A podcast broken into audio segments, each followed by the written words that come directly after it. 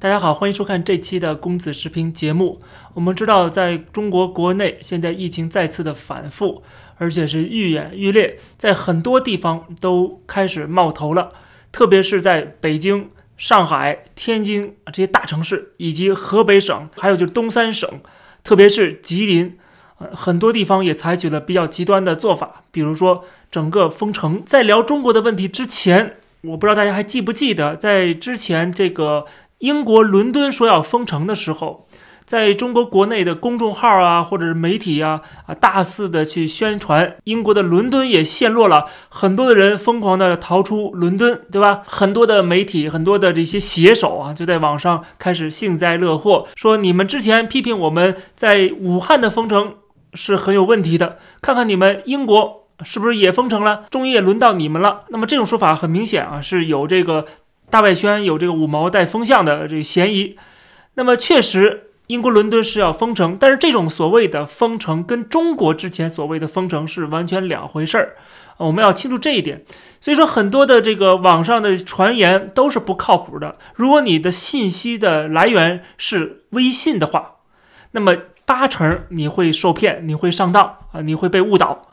比如说，这个很多人在英国的一些留学生就听说英国要断粮了，伦敦要断粮了。谁告诉他们呢？是在远在中国的父母告诉他们，是自己被国内的爸妈啊通知说英国要断粮了。他们自己都觉得很可笑啊！怎么断粮呢？我出门好好的啊，没有任何问题。本身这个要到当时要到圣诞节了，所以很多人离开伦敦回乡下，回回家里边过节日。本身这也是很正常的，即使没有这个疫情，没有这个封城的这个消息，很多人也是要离开伦敦的。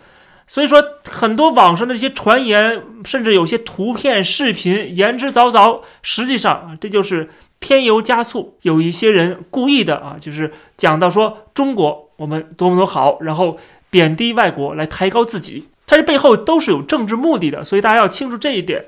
那么很多的留学生就特意还在网上公开，在这个微信上面公开朋友圈发文章，说我们没有事儿。比如这个人说这两天被一众亲友问候，超级感动。其实个人真的没感觉到啥不同，和之前几周的封城是一样的，生活必需品供应不缺，六大运动也不受限。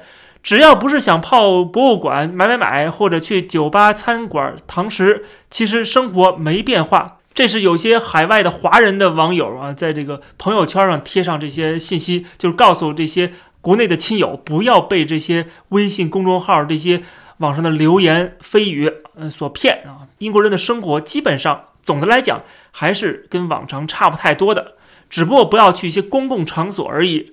其实呢，我们在加拿大也能感受到同样的道理，对吧？所谓的说多伦多封城了啊，并。不是这个中国意义上的封城，我们还是可以出门去散步、去跑步、去活动，或者是去超市买东西。超市里东西也没有少哪样，对吧？基本上还是跟平时没有太大差别，只不过是学校暂停不上上课了，然后这个一些聚集的活动啊，开 party 什么的不允许了。其他的跟往常生活是没什么区别的，只不过你愿意在家里就在家里。啊，你想说出去运动一下也可以，对吧？所以说他不会这么没有人性的把所有人都关在家里，把这个门上都贴上封条，这是中国的做法，中国的封城做法，在一个自由民主国家是不可能有这样的动作的。我可以把这个话撂到这儿啊，不可能让我们禁止出门，没有听说过啊，这是绝对是违反人性、侵犯人民的自由的，任何一个民选政府都不可能这么做的。所以说，国内所谓的说英国三十万人挨饿了。英国三十万人要断粮了，这个说法是扯淡。但是没想到，没过几个月，这三十万人啊，确实挨饿了。但是不是在英国，而是在中国的吉林省的通化市。这是在一月二十号，吉林通化市的官方突然宣布整个城市封闭，然后所有人都在家不许出来。这是一个叫不光是封城了，这叫封户了啊。在家里都不能出门了。在这个封户令实施之后啊，这个三个小时，很多人家门口就已经贴上封条了。然后所有小区都是闭门式管理，不允许你出来。你要挨饿怎么办呢？你自己想办法啊，你自己去网上订什么这个外卖啊。但是问题是，太多人订外卖了，它根本就是供不应求了，最后导致了一个结果就是。三十万人，很多人在网上哭天喊地的啊，叫苦连天，说有很多天被封户很多天之后，家里已经是缺粮啊，缺很多东西了，缺生活的必需品。我们看看通化市的这些人，他们在微博上面是怎么抱怨的。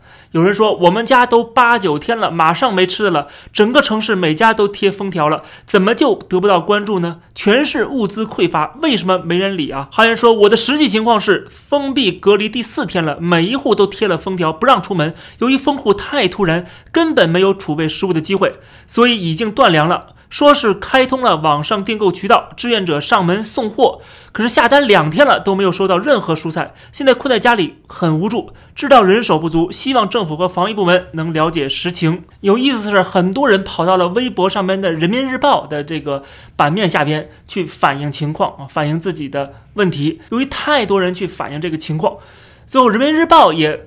刊登了这样的消息，就是说他们问了通化市啊，说有很多通化市市民在抱怨，然后通化市给了人民日报一个结果，刊登在人民日报的这个微博上面，说目前通化市的粮油菜肉蛋奶等基本生活物资储备充足，不存在短缺现象。他说完之后，我们看在底下有留言，大量的留言啊，都在开骂，就是开骂了。说之前拿老百姓不当人，什么也不告诉，一晚上就挨家挨户都贴上封条。现在就拿基层人员和志愿者不当人，一个晚上就让把所有的菜品都要送达挨家挨户。我们居民在微博上发出的本意是要纠责，也是想要拿到物资、拿到菜品，但要的不是这样折磨人的方法。还有人说非得上热搜才管用啊，因为他只有上热搜了，这个政府才回应了啊，才开始发什么一些菜品，但实际上 很多人还是没拿到呢。有人说，大家也不想闹。现在如果不在微博上闹开，根本没人管。包括还有别的省、其他地方没闹开的各种事情，微博办案真讽刺。还有说，想起当初武汉医院院长也说不缺物资啊。还有说，通化人叫天天不应，叫地地不灵，都快饿死了。说送菜，等到现在都没有人搭理我们这偏僻旮瘩。政府道歉。要干嘛去了？别在那儿演戏了！官僚主义，知道上热搜了，开始道歉了，一点诚意都没有。副市长海燕呢？你可长点心吧！即使政府出面道了歉，然后说加紧这个物资，然后这个储备充足，也仍然被骂。我们看后面有人说说一套做一套，根本不是这样。你超市当然不短缺了，但是老百姓买不到啊，没法买呀，买不着，买不着，买不着。一个白菜，几个土豆，几个胡萝卜，半价就四十，而且根本没有每家每户都能送到，根本不够，都是骗人的。我刚才讲的这几个留言点赞数都是最多的，都是上万的，每一条的回复也有数百条，还有所有跟主流媒体，还有跟这个吉林省相关的所有的微博的官方的微博下边的留言，都是通化市的这些市民在抱怨。比如另外还有人说，通化物资、医疗人员。说通化人都快饿死了，别让他们再演戏了。还有人开玩笑说，吉林的领导用的大概还是三 G 网。还有人看到了政府本身实际上一边是官僚主义、形式主义，一边是在涂脂抹粉。比如这个人说，通化市市民吃不上饭只是民生问题，形式主义必须做到位。都断粮了，还要求声音洪亮。从这些人民的反应中，我们也可以看出，一开始确实是做的。非常欠妥，非常不到位。但是这是政府的命令，要把所有的这个城市封城。那么底下的人民的死活当然就顾不上了。那么当这些人民反映出来之后，可能会影响到这个官僚的乌纱帽的时候啊，因为通过人民日报，通过这些官方媒体，通过了微博，主要是啊，主要是微博啊这些这个互联网的平台。发出了一些声音之后，然后他们就开始在某种程度上啊，可能是认真对待了。但是由于本身这个执行力是极差的，再加上官僚主义、形式主义欺上瞒下、贪污腐败这现象都可能会存在。还有就是资源不够啊，资源短缺。虽然平时这个城市不缺粮、不缺医少药，但是一旦出现这种紧急时刻的时候，立刻啊就陷入困境。呃，这也说明他的这个水平能力，还有他的这个弹性是极差的，就像皮筋一样，他平时就已经拉到最满了，所以一旦出现什么事儿的时候，他再拉就拉不动了，或者就爆掉了。比如说，他现在开始重新调动资源，开始给这些啊封城的人民提供蔬菜水果，但是仍然是远远不够的。我们看，有些人就抱怨说：“听他放屁，两百份蔬菜包分五千户，你闹着玩呢？我父亲现在饭都没得吃了。网络员去买菜，先给自己家买，逗呢。通化政府现在又开始给自己洗了，官方话说的一个比一个漂亮，然而并没有落实到实处。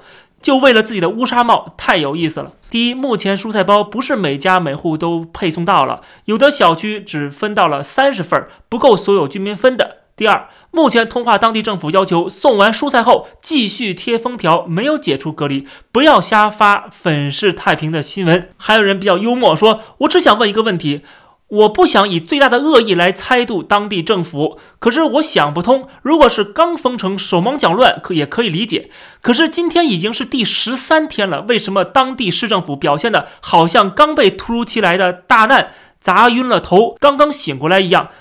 你在冬眠吗？还有人说大家都不想闹，但是我们小区老人孩子都吃不上饭，怎么说都不管用。我们隔壁两天没吃了，他说他要饿死了，就求助。结果群里只有群众想办法，他已经求网格员一百块一个小面包了，大家看着都揪心。但是谁家有足够的食物？两个孩子三天吃一个苹果，那个小葱都干了，舍不得扔。现在来发物资，说每家一户，结果二十八栋楼三十份儿。还有很多很多的人也是对政府说一套做一套，非常的不满啊！政府一直在说我们能够解决，通化市的政府啊很有力啊，把这事儿都解决了，不用担心啊。通过这个人民日报啊来这个给自己洗白，但是呢，人民都知道到底怎么着，因为切实的利益是伤害到人民的，所以人民在网上就说了：我要问问你啊，老是强调是物资充足有屁用？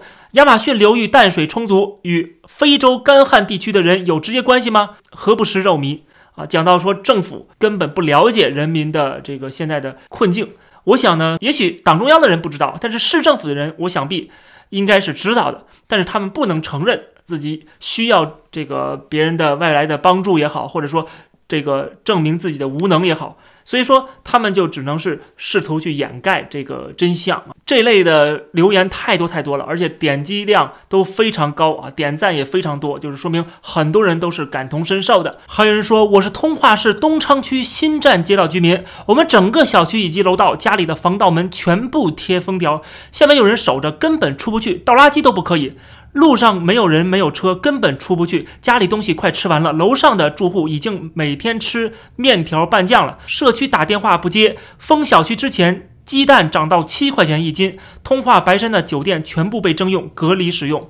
还有人说我是通化市民，现在怀孕八个月了，家里菜现在还有，但是很多天都没吃水果了。没有社区联系过我们，也没有负责的。我也了解现在情况特别。上次核酸检测的时候问社区采买怎么办，他们说他们不知道，他们也要忙死了。所以我本着没急事儿、不打扰别人的情况下，能把饭吃上就好了。但是孕晚期真的经常饿醒。已经把孕妇给饿醒了。还有人说，求求关注一下我们吉林通化的问题吧。封户之前就封小区很久了，大家家里余粮都快没了，民生问题置之不理。社区物业打电话谁也不管，说好的志愿者送菜也没落实。政府说社区给送菜也没有给送，开通了五六个疫情热线，一个也打不通。希望政府能抓紧采取一个好的对策，大家真的是要撑不住了。而且我们也看到了，确实有人撑不住了。从楼上跳了下来，网上有一个视频，就是一个女的从这个高楼上面跳下来了，是在通化市，想必也是因为这次疫情啊，这个被困在家里边，最后没有办法了，走投无路，造成了不可挽回的悲剧。这条消息是关于这个蔬菜包的，政府提供的，说原价七十，卖给市民四十块钱一包，并不是半价。第二呢，就是说包里这些东西。根本不值四十块钱，更不值七十块钱。他还批评说，《人民日报》说肉蛋奶充足，但是问题肉蛋奶在哪里呢？包里只有蔬菜，不是说要肉蛋奶，但至少你说的跟实际的应该一致匹配。而且并不是今晚所有人都能拿上。九点的时候，有的小区五百户只有二十户拿上了，不要过分吹牛。而且他发了一张照片，这个照片就是他们拿到的一些蔬菜包啊，就是救急的。至少让你们不会饿死。很明显，我们看到了，就不管是人民日报也好，或者是官方媒体，实际上他们也是在替政府在辩护，然后传播政府的声音。因为我们看到了，就是这个政府的微博啊，就是最官方的这个叫吉林发布的是吉林省的人民政府的新闻办公室，这个微博的评论功能是被关闭的啊，他给关闭了，不让人民去在这下边留言的啊，就是他一方面。不敢让大家去留言批评他。第二呢，就是他也不想看到这些人的留言。实际上什么意思呢？就是不想知道你们现在的困境到底是什么啊？完全是按照我的步骤，我想给你给你，不想你给你不给你啊！你要真的饿死，那算你活该啊！基本上就是这种态度，他说明他之前所谓的道歉也好，或者是接受采访时的说法，实际上都是不诚恳的。因为这个体制本身还是一个官本位的体制，而且不仅是这个吉林省政府的他的微博的评论是被关闭的。我刚才念的这么多是人民日报之前的留言，现在你再留言试试，已经留言不了了。在我看到人民日报发布的一些微博下边，他现在已经写了，由于用户设置，你无法回复评论啊，现在已经不能够评论了。配合的多么好！还有就是在其他的媒体上边啊，来传播正能量了。澎湃新闻就发了一条，说什么通化一小区封闭了。出现了什么中国好邻居啊？因为这个邻居互相牵绳儿来传递食物，感动了网友。这是楼上楼下居民互相传递食物啊，因为他们缺少食物。这个新闻上说，网友纷纷点赞他们为中国好邻居。这条新闻就完全是在带风向啊！本身这个说明什么？说明它是缺少物资的这种封闭啊，这种把人关在家里边，然后不提供足够的。食物，这个是不人道的，是侵犯人民自由的、侵犯人权的行为啊！而且是政府侵犯人权的行为。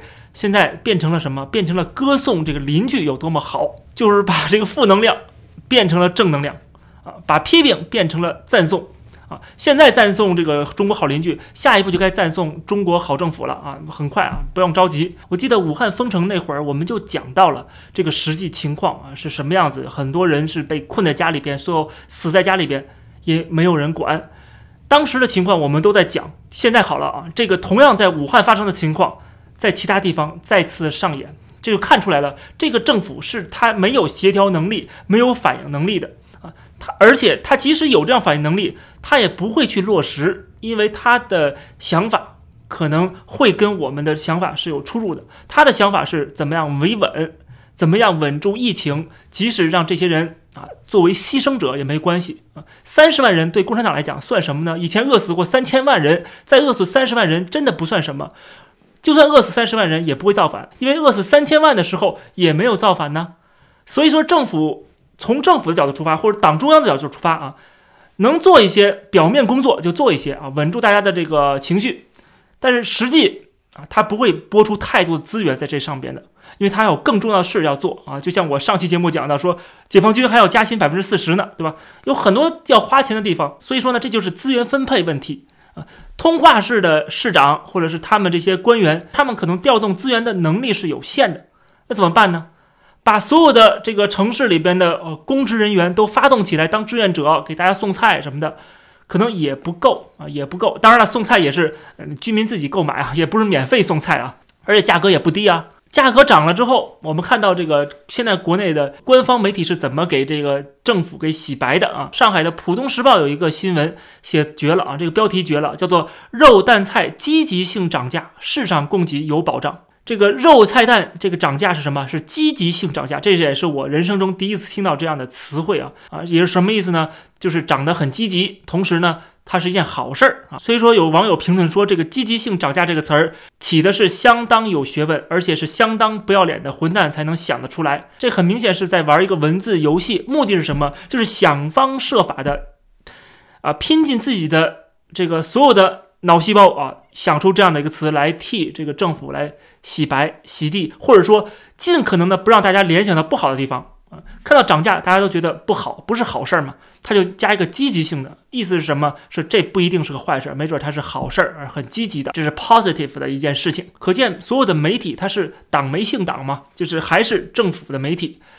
所以说你没有办法，这个媒体不会替人民说话，政府不会去考虑人民的死活，那么人民怎么办呢？现在唯一的一个地方可以抒发的就是微博了。那么微博现在评论还被关掉了。啊，很多的账户的这个评论都被取消了功能，所以说你想评论都评论不了了，想点赞都点赞不了了，啊，这就是把你的嘴也封上了。而且呢，官方媒体全部铺天盖地的都说这个通化市的政府做的多么好，提供了多少的蔬菜，然后人们都非常开心，为这个政府叫好。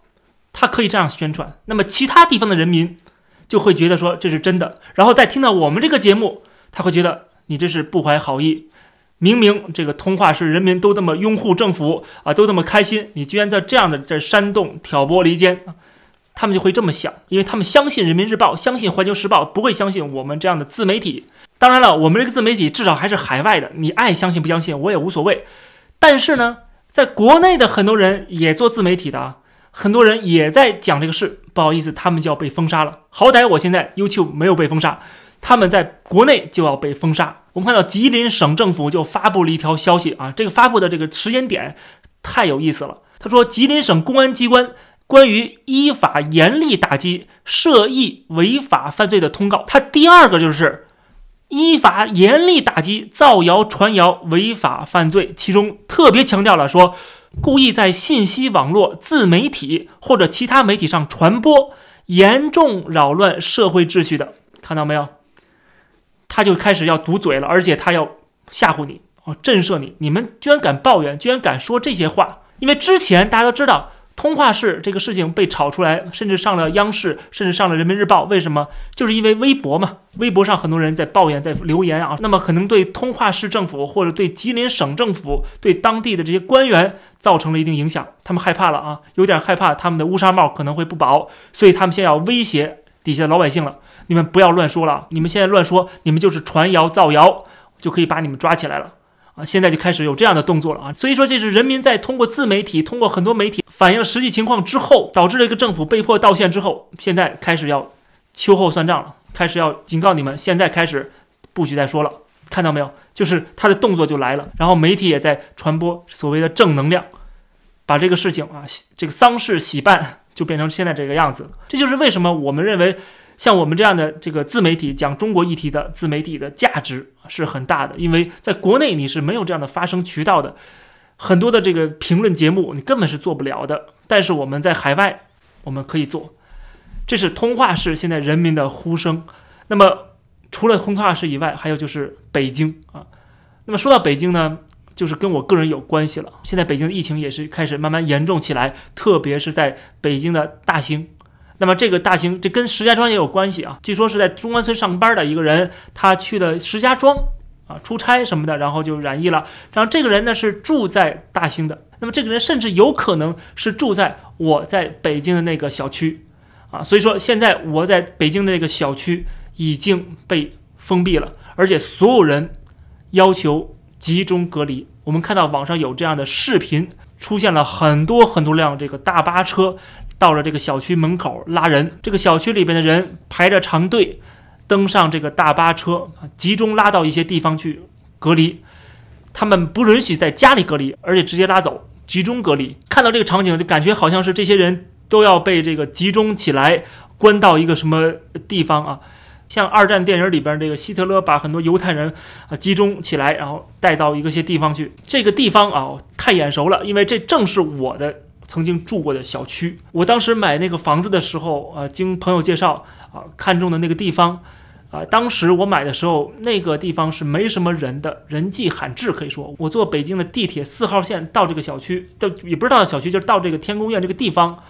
啊，到这边的时候，这地铁里边就人就越来越少了啊，都走了，坐地铁基本上是空的。后来几年，这个很多的社区都建立起来了，人口开始越来越多啊。据说那个地方差不多有大概十万人左右，当然有很多小区。我所在的小区啊，叫融汇小区，那个小区呢，呃，也是很大的，有十几栋楼。当然，我很庆幸啊，我现在已经离开了，但是所有人，这个小区里的居民现在是被。带走集中隔离的。如果我还在北京的话，我可能现在也是他们这个大军当中的一员。所以看到这个场景，确实有点惊出一身冷汗。因为在两三年前，我还是住在这小区里的，对吧？我而且我对这个小区很熟的。这些人上大巴的这个路口啊，就是这个小区的南门啊。而且不仅这个社区全部封闭，所有人都带走，还有就是其他周边的社区啊，现在也是要进行全面的这个核酸检测。我们看到网上还有这样照片。在排队几个小时来做这个测试啊，排到天黑。我没想到啊，这么巧啊，这个最严重的地方，甚至是落实到具体的这个某一个小区，居然就是我曾经住过的小区，就是曾经我在北京的家。这么多小区啊，就这个小区，就我的家是是最严重的。虽然这个地方离市中心有一点远，有二十多公里，但是它的这个交通还是很方便的，既有。地铁四号线啊，也有这个京开高速直达。我每次上下班是走京开高速，直接从口一出来就到我们家里那小区，所以很方便的。所以说那个小区有很多的居民，实际上是在啊北边，在海淀区工作的。海淀区这边不是什么高科技这些公司吗？很多的中关村的一些公司的人确实是住在那边的，因为呃城里的房子太贵，买不起，而且也比较破旧。那么在外边这个小区是很新的一个小区啊，我当时买的时候是新建成的小区，我去看房的时候还是这个样板间，还是工地呢，啊，周边几个小区当时我买房子的时候都看了，最后选中的是这个，没想到这么多小区里边就这个中招了啊，而且是中招的比较严重的。总之，当地现在据说有十一个社区已经全部封闭管理了，啊，所有人都不能出门了。除了我们家那小区是被集中隔离以外，其他的小区全部是所有人都必须在家里不能出门。我们家这小区也出了另外一个事儿，就是把所有人拉去集中隔离的时候，那么他们家里有宠物怎么办？现在网上就有人在抱怨说，让大家能不能帮帮我们？我们在这个北京易区大兴的天宫苑融汇小区，说社区让我们集中隔离，不让带宠物，二十一天隔离，宠物全都得死。好多人有这种情况，和上海天壤之别。小区里很多人都出现这种问题啊，在上海是可以带着宠物一起隔离的，但是在北京啊，它不允许去带宠物。那么网上就有人就说，也是这个在融汇社区说想把他的小狗送到这个医院去，因为今天生产，然后社区不允许。果然他遇到了难产，跟社区沟通也是无果，然后打什么幺二三四五这个沟通也是等消息。但是问题是，他说他能等，但是这个小狗等不了。这个狗狗跟我好多年了，不仅仅是我的宠物，更是我的亲人。求求大家，真的实在没有办法了，只要能送它去医院，怎么都可以。我不能眼睁睁的看着它死去。求求大家了啊！这个也是看着很伤心的一个事情。那么这些人在微博上发了这些消息之后，确实是引起了很多人的关注。那么这个居委会也在关注，说要请求领导。而且过了很多天啊，是一会儿一变。一开始不允许带宠物，如果你家里有猫有狗的话，把它放生啊，让它自生自灭。然后后来呢，在他爆料之后，在这个在网上求助之后呢，又说对方讲了说可以家里留一个人。啊，可以家留一个人来照顾宠物，而且这是大兴区副区长啊，他在电视上说的。然后后来居委会又打电话说，不是这么回事儿啊，说是要所有人去集中隔离，但是呢是可以带宠物走的啊。可以看到这个是一会儿一变，而且是沟通非常的不顺畅，大家没有办法跑到微博上去发声去求助。那么最后呢，是这些宠物是可以跟人一起去隔离的。那么我也不明白为什么中间大兴区的这个副区长又说，呃，可以不带宠物啊，然后这个某一个人在家里留下来照顾宠物。总之，这个也是一会儿一变啊。不管怎么样，这个结果还是好的啊，没有让这些宠物自生自灭。我们都知道，我曾经住在这个顺义区啊，在顺义区，我当时租过一个房子，那房子附近是一个工地，那每天晚上那各种各样的流浪狗啊，非常非常多啊，到处都是流浪狗，满街乱跑。